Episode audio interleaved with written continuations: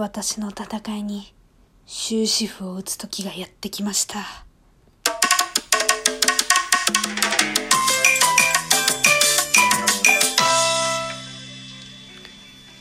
ていうことでね、最初にも言った通り、本当に私の長い長い戦いに、ついに終止符が打たれることになりました。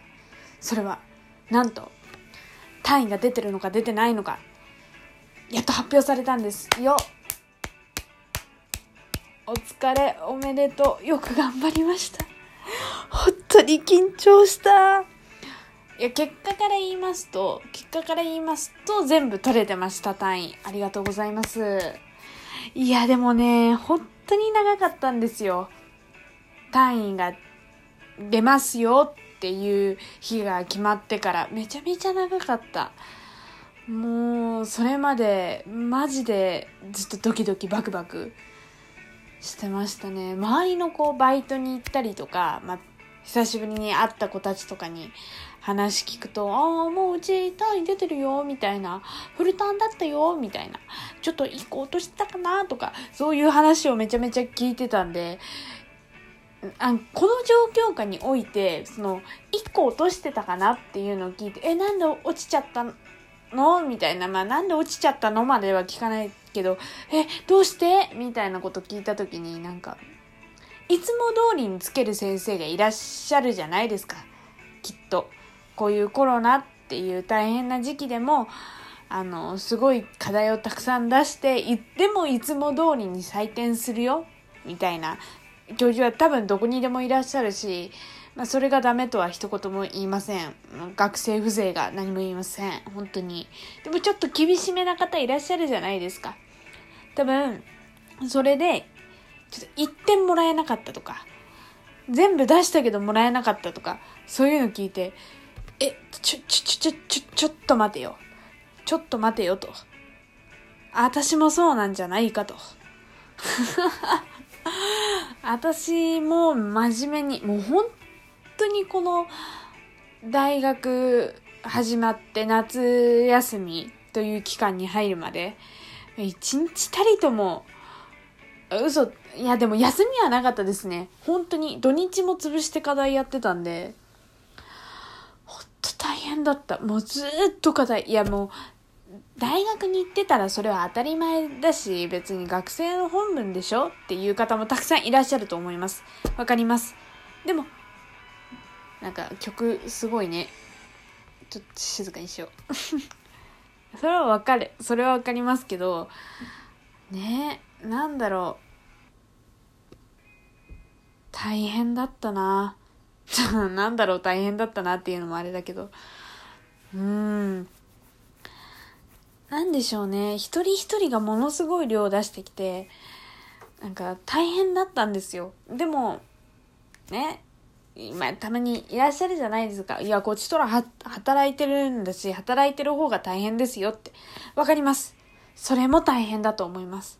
けど、こう、ね、ずっとお家から出れなくて、いや、わがままなのかもしれない。でも、あ人それぞれの辛さってあるじゃないですか。それは働き、こういう状況下の中働きに出なきゃいけない大変さっていうのもあるし、ずっと家にこもって、うん、外の世界から切り離されてるっていう大変さもあったんですよ。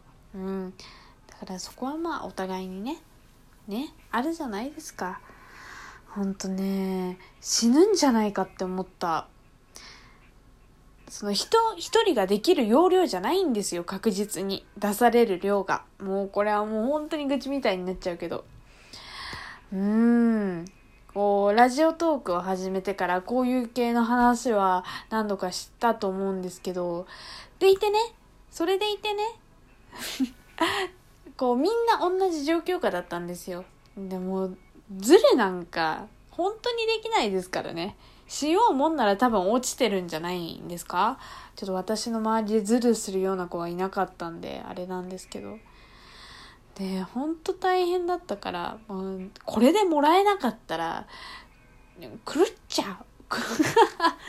気が狂っちゃいますよね。うん。でもね、対面じゃないってことはその頑張りってのいかに課題を提出するかでしか示せないじゃないですか。もうずっと不安でしたね。これちゃんと教授が言ってることに沿った答えをできてるかなとか、ちょっと間違えたこと言ったんじゃないかなとか、テストじゃないけど、毎回テスト受けてる気分。毎回小レポートを出してる気分でしたね。うん。大変だったな。心配性なんですよ、私は。とっても。もういろんなことに心配性だし緊張しいだし一つ失敗するとなんかもう過呼吸になっちゃうってぐらい本当に大変だったから地獄でしたね。ストレスがすごかった本当に。でもこの前期の期間を得て後期に活かせることってきっとたくさんあるなって思うんでそのこの経験を生かしてねまた後期も頑張っていきたいんですけどうん、でも、ちょっと、ちょっとだけ自慢したい。自慢って言ったらあれだけど、あのね、S をたくさんもらうことができたんですよ。うち、S, A, B, C。C は一応単位がもらえてるよ。で、D で単位落としてるよってことなんですけど、S が一番上なんですね。で、A が、S はもう、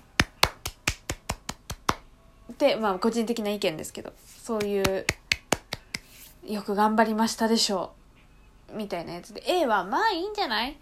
いい感じだよ頑張ったね。で B はもうちょっと頑張れるんじゃない？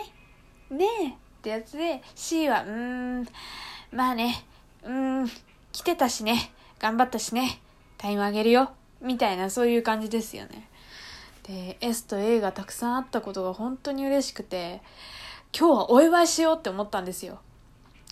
今日は今日は美味しいもん食べよう。そしたらね頼んでたダイエット用品が来ちゃってなんと今日からダイエット。タイミング。タイミングよ。